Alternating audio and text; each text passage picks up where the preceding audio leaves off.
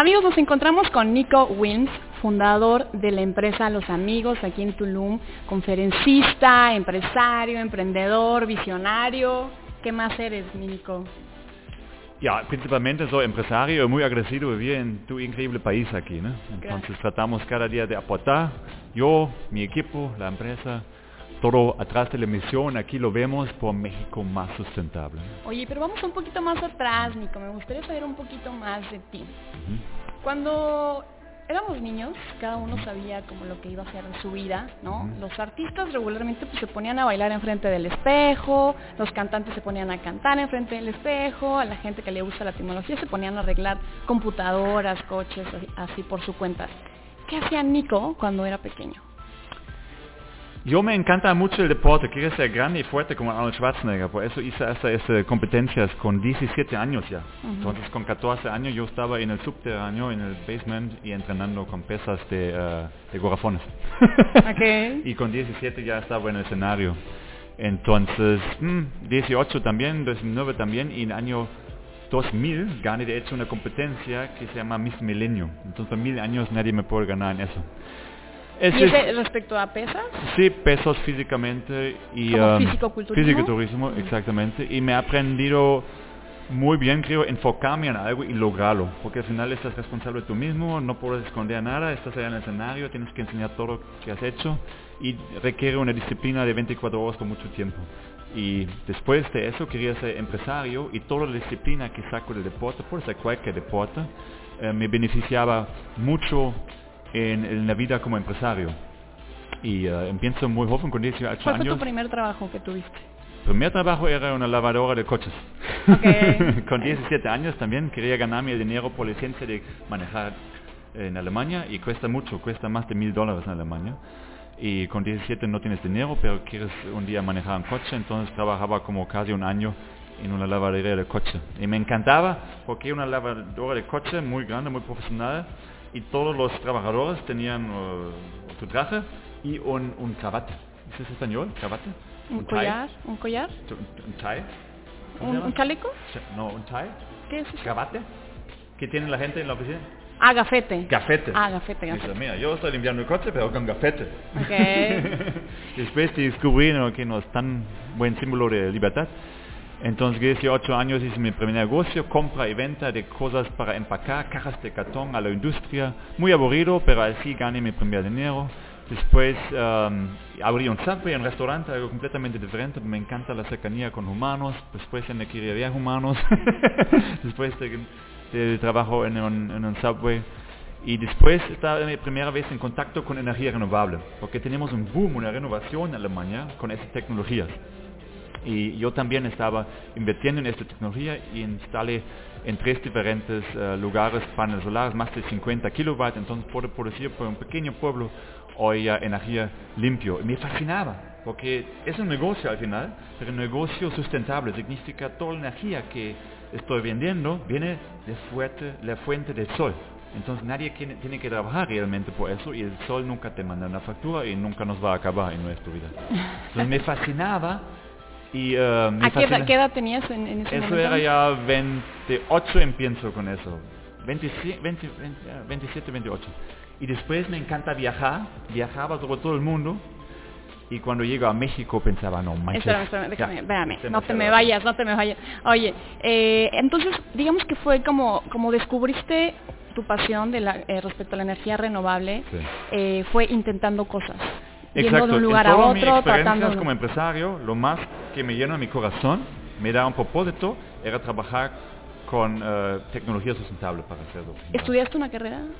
administración, pero tenía que quitar porque mi negocio paralelo estaba creciendo tanto que tenía que salir de decisión. ¿Sigue estudiando o voy de repente en mi empresa? Y dijo, ah, por eso es una, por eso es una, estas, no, ¿cómo se llama? Estudiar después y voy a seguir en mi negocio ahorita y todavía estoy en eso.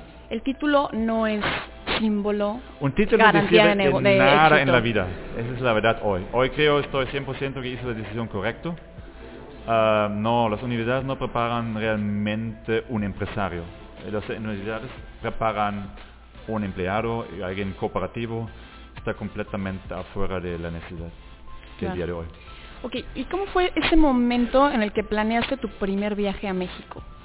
Ya, yo quería conocer todo el mundo, eso era un sueño de este joven también. Entonces, antes en mis recursos chiquitos viajaba en Alemania, después en Europa, y cuando tenía oportunidad de viajar internacional, viajaba en todos lados del mundo, a país, todos los continentes, muchos países, y un día llego también a México. Y me enamoré rápido en este ¿Qué, país. qué edad tenías? en ese 30. momento? A 28 como turista Ok. Y con 29 todavía turista y no manches, para sentirte como realmente estás parte de un país, tienes que ser más que un turista. Claro. Y tienes que volar a este destino con un vuelo solo de ida. Y en el año 2010, justamente hace 10 años, compré el boleto de ida. Y pensaba, voy a ver si tengo chance en este país, si no regreso. Y todavía, 10 10 años después, estoy todavía aquí. Entonces. Platícanos de ese primer viaje. ¿Cuáles fueron los primeros lugares que, que conociste? Yo llego a Playa del Carmen como todos, ¿no? como turista y pensaba, eso no es México. Y dice, ¿dónde está México? Y tenía un amigo en Monterrey que visité en, en, en la Ciudad de México, conocí a México la primera vez, conocí a Monterrey la primera vez, después toda la costa del Pacífico, hasta Chiapas, hizo un tour de redondo, pero todo rápido en tres, cuatro semanas. Entonces dice, wow, wow, wow, quiero más, quiero más. Y por eso el deseo estar aquí por más tiempo y también aprender el idioma, porque ni hablo ni una palabra español, dice, no voy a aprender nada si no quiero aquí. Todo el español de, de vacaciones lo olvidé cuando estaba en Alemania. Y 2010 vine solo de ida, ya estaba un año viviendo, el primer año de hecho en San Luis Potosí, estudiando el idioma, estudiando la cultura, estudiando las oportunidades en México, viajando más, porque en San Luis está cerca de DF, está cerca de Aguascalientes, donde enseñan el michelada, está cerca de Real de 14, donde enseñan el piote, está cerca de todo, entonces perfecto destino para ser un- una ciudad mucho más origen mexicano, no como aquí es mucho, mucho turismo, obvio, mucho internacionalismo, y pensando qué puedes hacer, cómo puedes aportar en este país. Y mi primera idea era, mira, yo hago aquí negocio con paneles solares. ¿Por qué? Porque te dije, en Alemania tenemos casi todos los techos allá cubiertos con paneles solares. Pero en Alemania casi no hay sol. Entonces, bueno, llego a México, pensaba, no manches, Que está ¿qué todo- tanta oportunidad tienen aquí hacia un desarrollo mucho más sustentable? Yo no estuve desarrollador, pero pensaba, yo sé de energías renovables y necesitamos empujarlo. Además, que investigué y encontré ya que México también tiene ley de interconexión de energías renovables como tenemos en Alemania y esa ley hizo toda la revolución. Me dice, ¿por qué no México no? ¿Por qué no? Porque nadie empuja. Dice, voy a empujar yo. Y quería hacer eso, pero no funcionaba, todavía no hablo español, ni tenía una empresa, nadie quería darme ni un panel solar. Y después viene la idea, ¿por qué no hago un desarrollo con un socio en Tulum? Y ya implementamos la tecnología directamente, porque si yo tengo mi propia casa, yo puedo pedir los paneles solo para mí, no estoy dependiendo de un cliente. Y enseño a todo el mundo qué fascinante es esta tecnología y qué aportación puedes hacer en la integración de ellos. Y empezaste así, hasta esta fecha, ¿cuántos desarrollos tienen ya? Ahorita tenemos 12 proyectos en Tulum.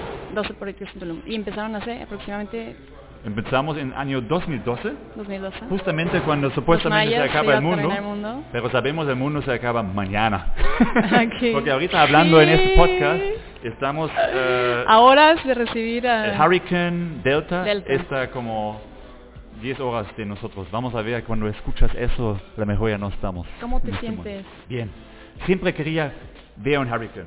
¿Ah, sí? Sí. Hurricane era algo muy tropical. Yo vivo en pinche Alemania, entonces está lejos de Hurricane. Entonces, wow, como siempre vimos en las noticias, y cuando llego a México, en el Caribe, aquí, pensaba un día en Hurricane, un día en Hurricane. Ya más de 10 años, nunca vi un Hurricane. Y ahorita 12 proyectos desarrollados, muchísimo cristal, muchísimo paneles solares. Ahorita viene el Hurricane. Gracias, Delta. ¿Ok? Vamos Entonces a ahorita ver. vamos a ver. Vamos a ver quién gana, ¿no? Vamos a ver. Creo es, estamos es mucha protegidos. responsabilidad también, ¿no, Nico? Sí, es mucha responsabilidad, pero eh, al final nadie puede ser contra la naturaleza. Entonces, Claro. Hurricane es un fenómeno natural. Entonces podemos protegernos lo más que podemos. Tú me preguntaste antes, estoy seguro aquí. Mira, un Hurricane es todavía nadie puede controlar eso. Sí, ante- pero antes, antes de construir probablemente eh, uno sabe, por ejemplo, yo que soy de la Ciudad de México, pues los edificios ahí están preparados porque sabemos que en cualquier momento podemos sufrir terremotos, ¿no? Entonces, Aquí no hay ningún edificio que está realmente preparado por Hurricane. Por- na- es demasiados costos. ¿Qué puedes hacer? Al final, todo es, mucho es concreto. En concreto es lo mejor que puedes tener porque tiene una estabilidad. Si tienes palos o algo, obvio vas a volar. de concreto, pero depende, de- depende también cuánto cristales usas en tu edificio. ¿eh? Claro. Entonces los edificios de, de bajo nivel o de, de menos costoso normalmente tienen po- muy pocos eh, ventanas. Hay a veces el vecino muy pequeñas ventanas, ¿no? porque es mucho costoso. Nosotros hacemos muy amplio, muy grande y con mucho cristal. Entonces en 10 años nunca rompía ni una ventana, ni un cristal. Pero nunca tenemos un Hurricane de categorización, categoría 3 directamente en Tulum. O- ojalá todavía que va al norte. Normalmente siempre va a Cuba o a Florida. Vamos a ver. Si no, vamos a, vamos a ver. No tienes miedo, ¿o sí? Miedo significa solo algo no sabes o estás mal preparado. Entonces si ahorita dices, "Ay, ¿tienes miedo de Hurricane? No, porque sé que vamos a hacer todo para que esté bien preparado. Pero nadie puede ser preparado al 100%, entonces relájate. Algunas cosas no puedes controlar. Es como en inglés, if you can't change it, don't worry about it. Y lo mismo en la vida, si tienes miedo, ahí está el camino. ¿Tienes miedo de hablar en público? Habla en público. ¿Tienes miedo de viajar? Viaja. ¿Tienes miedo de altura? Súbete a de altura. ¿Tienes miedo de relaciones? Relacionate. Entonces es muy fácil, ese es un guía para ti mismo. Al momento de que veas la cara al miedo, el miedo Desaparece, sí. Sí, sí. Muchos conocemos, somos joven y subimos escaleras en la oscuridad, pensamos atrás de nosotros es alguien. Quédate, vuéltate y vas a ver que no hay nadie.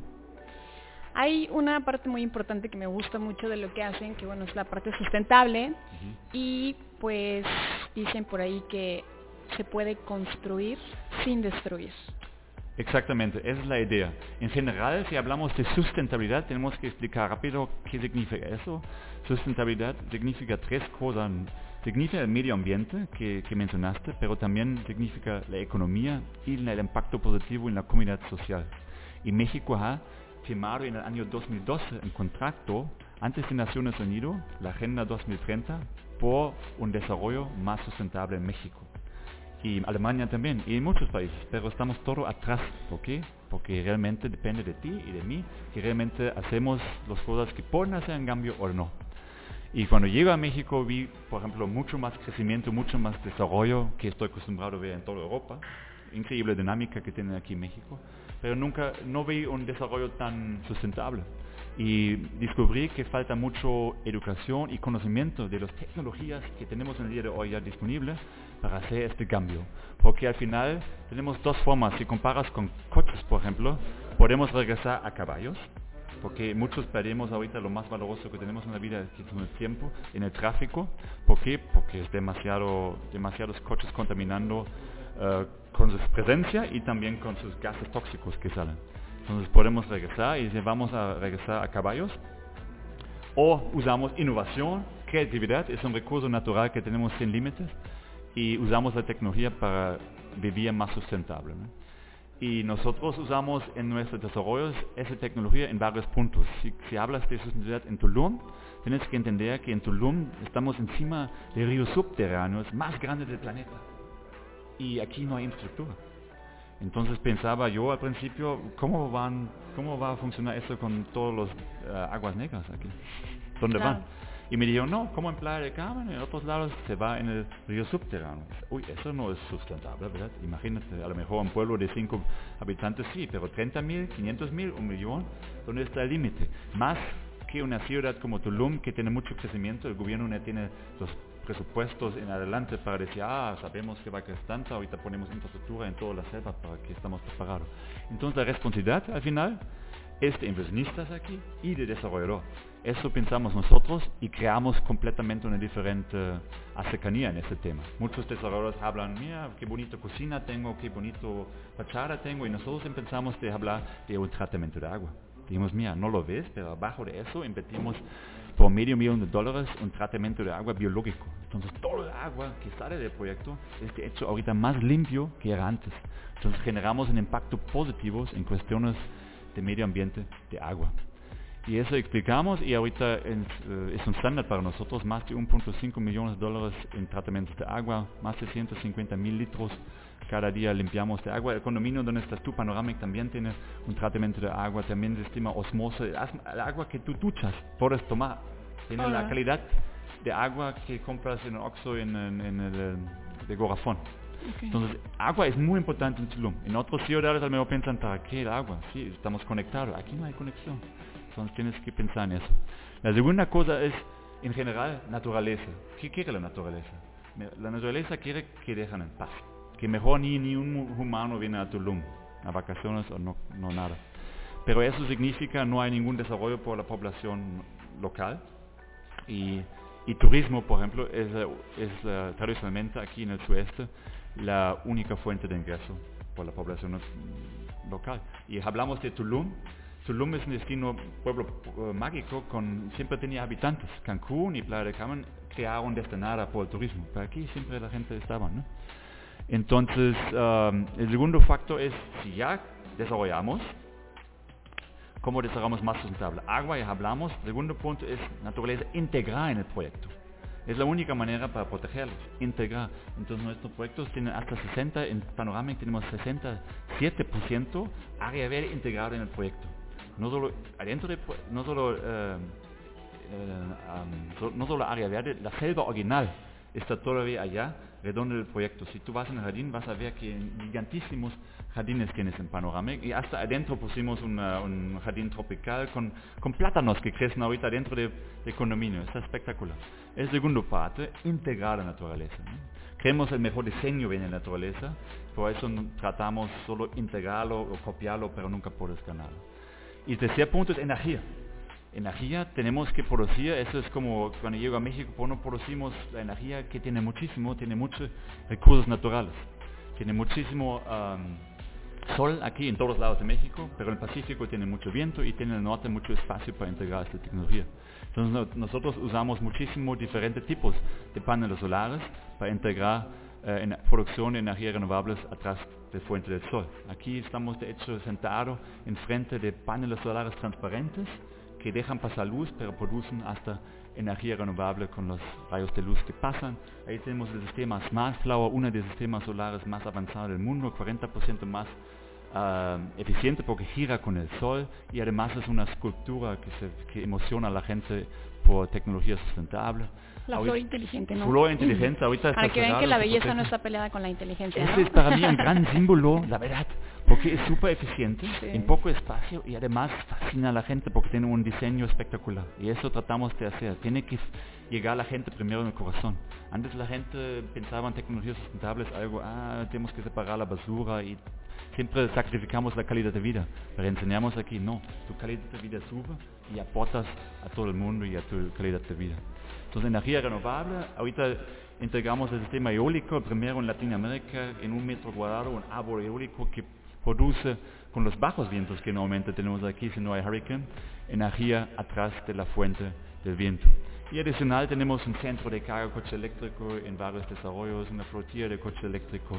Ese es el tercer punto con la energía. Pues eh, justamente yo creo que toda esa belleza natural es lo que está trayendo a mucha gente del mundo. Literalmente hoy Tulum está posicionado como uno de los mejores destinos a nivel mundial y eso es muy bueno a nivel turístico y demás. Sin embargo, también hay mucha gente que está queriendo invertir aquí en Tulum. Todos queremos eh, adquirir alguna propiedad. Y tú dices, yo no sé por qué compran aquí. ¿Por qué? ¿Por qué dices, no sé por qué compran aquí? Sí, compran aquí por inversión. ¿no? Sí. Porque la mayoría que compra aquí ni vive aquí. Como todos quieren hacer vacaciones en Tulum, casi nadie quiere vivir en Tulum.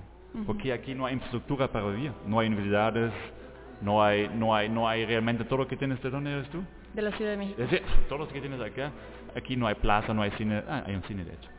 Pero um, la gente es un destino 100% vacacional. Entonces, si no trabajas en, en, turismo, es muy difícil. Entonces, pero la gente compra aquí departamentos. ¿Por qué? Porque esos departamentos pueden dejar después a turistas y ganar una renta mucho mayor que, por ejemplo, en la Ciudad de México, donde el turismo es diferente. Y um, es simplemente la fórmula de demanda y um, oferta, y hoy todo el mundo quiere venir a Tulum, y muy poco oferta. Por eso se está desarrollando la ciudad. Y nosotros empujando para que desarrolle de una manera más sustentable y educando todo el tiempo el comprador. Dijimos, compra donde tú quieres. Pero fíjate dónde va el agua. Fíjate cómo se genera energía. Fíjate cuánto eh, área verde está integrado en el proyecto. Porque eso realmente son los valores que hacen Tulum espectacular. Mucha gente pregunta, ¿cuánto es tu metro cuadrado? Y dice, déjame en paz con tu metro cuadrado. ¿Cuánto vale un árbol? Entonces, si pongo un árbol enfrente del condominio, ¿vale más o menos? Y tratamos de educar mucho nuestros compradores por este mercado, pero hacen una, una decisión de inversión muy consciente, porque eso es realmente el poder, donde va el dinero se va a desarrollar. Y nosotros luchamos aquí con todo el equipo que el dinero va en desarrollos sustentables y aquí estamos para explicándolos todos los detalles. Sí, porque justamente ahora ya uno ya no sabe tanta información que uno recibe de aquí, de allá, de, hay un chorro de, este, de agencias inmobiliarias y me causaba mucha curiosidad ahorita que decías, yo te preguntaba, o sea, yo pensaría, o muchos pensaríamos que eres un experto en real estate. Y me decías que not really, porque yo justo quería preguntarte, ¿cuándo fue la primera vez que vendiste una propiedad? En el año... Porque es chistoso.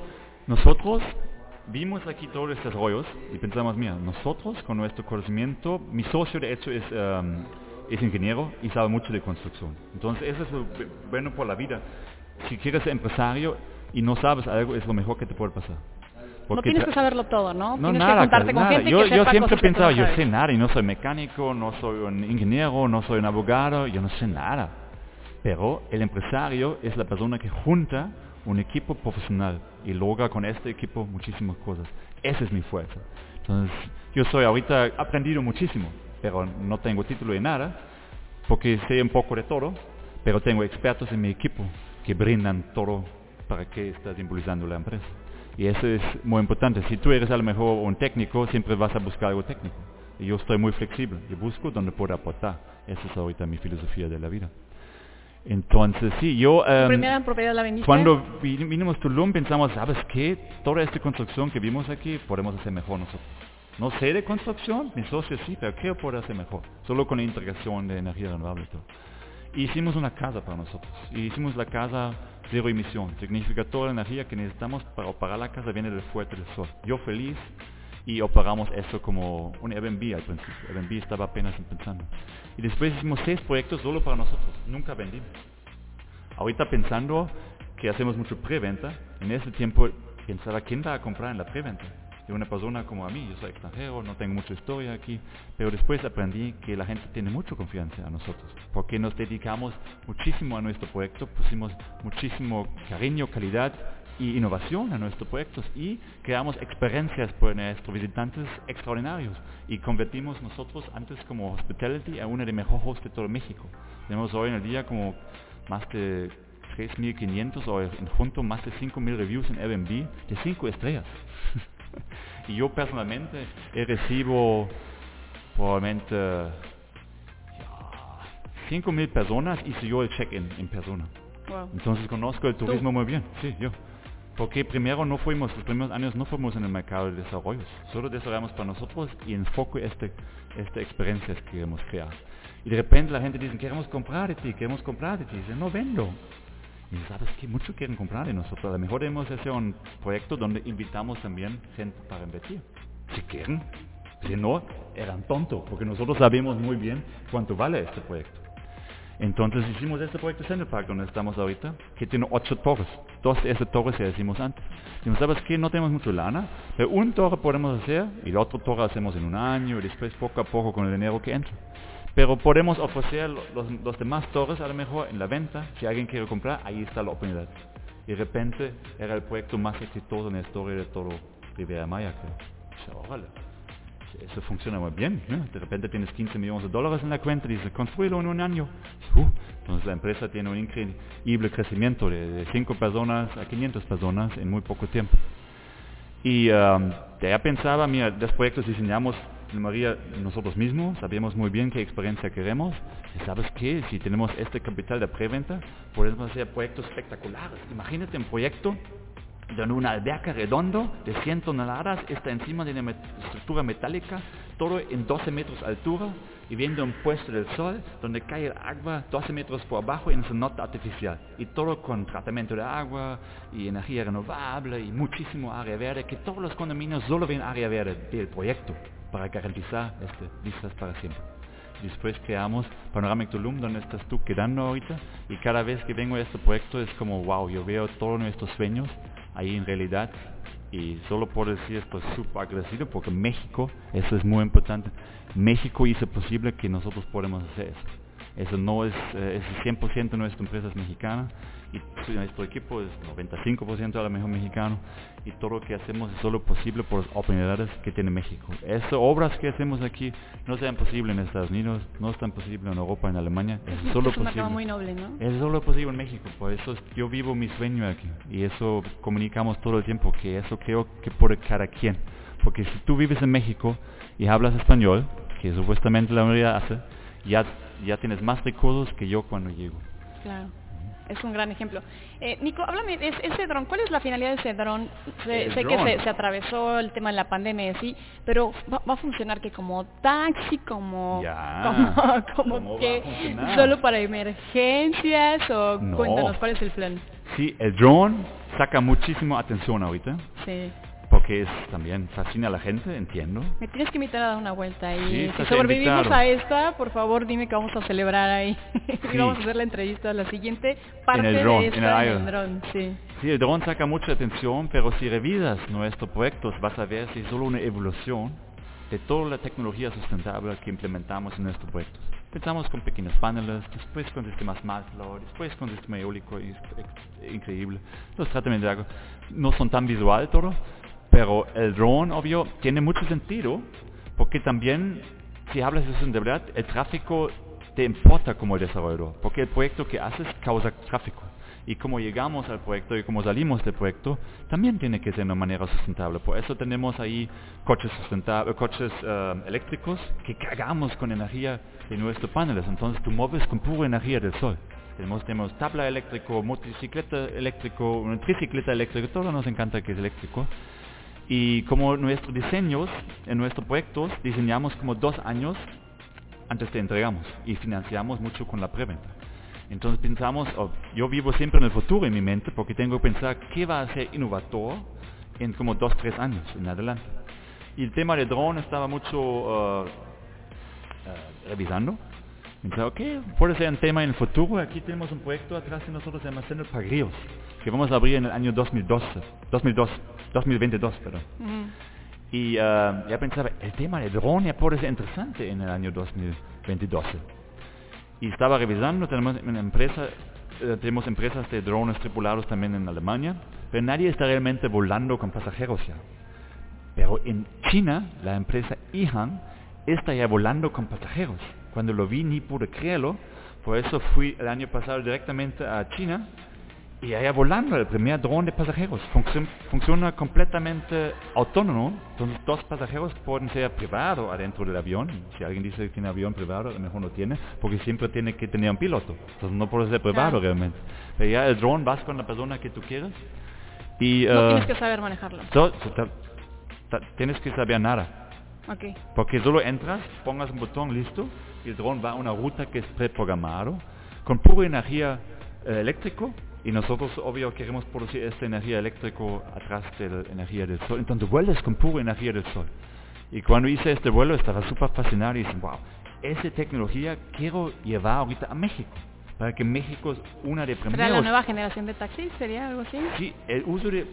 Primero para que México es uno de primeros países en el mundo que tiene esa tecnología y no uno de últimos. Porque sí, Austria ya tiene el drone, Can- eh, Canadá tiene el drone y todos están en proceso de regulación para que puedan hacer vuelos con pasajeros. Oye, ya, o sea, literalmente los supersónicos, la caricatura fue como super visionaria, ¿no? O sea, así, así es como realmente vamos a vivir. Es un una futuro. evolución. Es una evolución. Es una evolución. Sabíamos antes que va a pasar. ¿Cuándo va a pasar? Nunca sabemos. ¿Y de qué depende? De personas. Alguien tiene que empujar. Claro. Y yo dije otra vez, en México nadie empuja, yo voy a voy a empujar. Muchos preguntan, no hay regulación, no hay nada de eso. Exactamente. ¿Y por qué no? Porque nunca alguien ha hecho. Claro, Entonces, empujar, empujar, me encanta y yo creo en este país todo es posible. claro. Oye, Nico, acabas de decir que vives mucho en el futuro, todo el tiempo estás pensando porque eres un visionario, pero ¿qué haces también para mantenerte en el presente? Porque si bien es cierto, donde está la vida y donde sucede todo nada, pues es aquí y ahora. Sí, entro en la oficina. Ahí mi, todo mi equipo me aterriza y dice, mira, esos son los pendientes y los problemas que tenemos aquí y luchar cada día. Entonces trato de estar tan, lo, lo más cerca que puedo con todo nuestro ¿Y equipo. cómo manejas el estrés? ¿Cómo Sí, buena pregunta. paz Tengo mi interior? ¿Cómo técnica. Ya, yo levanto a las 5 o 6 de la mañana, hago mi agradecimiento, ducha frío, pero antes me voy en el gimnasio aquí. A las 7 normalmente estoy en el gimnasio, hago mi mi, eh, mi ejercicios, creo es esencial cualquier cosa que tienes que hacer. Si no trabajas al 50% en tu mente, A ver, el, el- el conejo. Sí, al final músculos te puedes hacer también si corres o lo que sea, ¿no? Yo, esa es mi, mi pasión, entonces no me cuesta, me cuesta más si no voy. Claro. Entonces, ah, después desayuno, no desay- desayuno saludable, y ya estoy listo por toda la banda aquí en la oficina, ¿verdad? ¿Meditas algunas veces? No medito, No. pero hago en forma de agradecimiento, entonces me pongo en la posición de yoga y pienso sobre las buenas cosas que me pasan y cómo, qué voy a hacer hoy, cómo fue mi día ayer, cómo ponerme en mente modos preparados. ¿Algún ritual para la noche antes de dormir? Eh, no, antes de dormir no. Quitar, trato de quitar social media. Eso es, es importante. A veces funciona, a veces no. Pero no tengo un ritual para dormir bien, ¿no? Pues está siendo el, padrino de un proyecto que voy a emprender aquí en Tulum que se llama eh, Chingones en Tulum. Y eres el padrino. Y regularmente aquí en México cuando em- cuando estrenamos algún proyecto así, cuando el padrino le da una patadita de la buena suerte, así se dice, no es como ninguna agresión ni nada de eso, entonces te voy a pedir, nos vamos a parar, no sé si la cámara nos alcanza la- a la- la- el encuadre, y va a ser una patadita, imagínate que yo soy un balón de fútbol, ok, va, nos vamos a, nos vamos a preparar. Vamos a preparar esto, levantarnos. Vamos a preparar ese movimiento. Ya estamos casi solo aquí. Ah, no. Oscar todavía. Oscar, ¿cuándo tenemos que irnos? En 15 minutos tenemos que evacuarnos. Entonces, la última entrevista antes que se acabe el mundo. Sí, ya. Ok, ahora sí. Te voy a proteger. La patada de la buena suerte, entonces yo me voy a poner así y entonces tú me das una patadita aquí, que va a ser ¿Cómo, cómo, cómo, cómo va? Una ¿Pegar a patadita la mujer o así, así, así. ¿En tu culo o qué? Sí, así es la patada ¿En de la buena suerte, ¿sí o no chicos? Ustedes son mexicanos, ¿conocen la patada de la Después buena suerte? contra mí, dicen, mira cómo no, trata mujeres. no, así es. Cuando ¿En son serio? programas de televisión, te lo juro. Yo quiero que Así todo eso- tantito, así tantito, no, no, En el culo. Aquí. aquí, aquí, aquí o aquí, donde quieras. Ok, muy buena suerte. ¡Eh! Muchas gracias y bueno, felicidades porque además de estar cumpliendo tus sueños, estás ayudando a cumplir el sueño de muchas personas y creo que eso es lo más importante en la vida. ¿no? Exacto. Muchísimas Gracias, a ti. Gracias amigos y yo soy Luz Rincón, les mando un abrazo de luz y pues nos vemos pronto. Ojalá.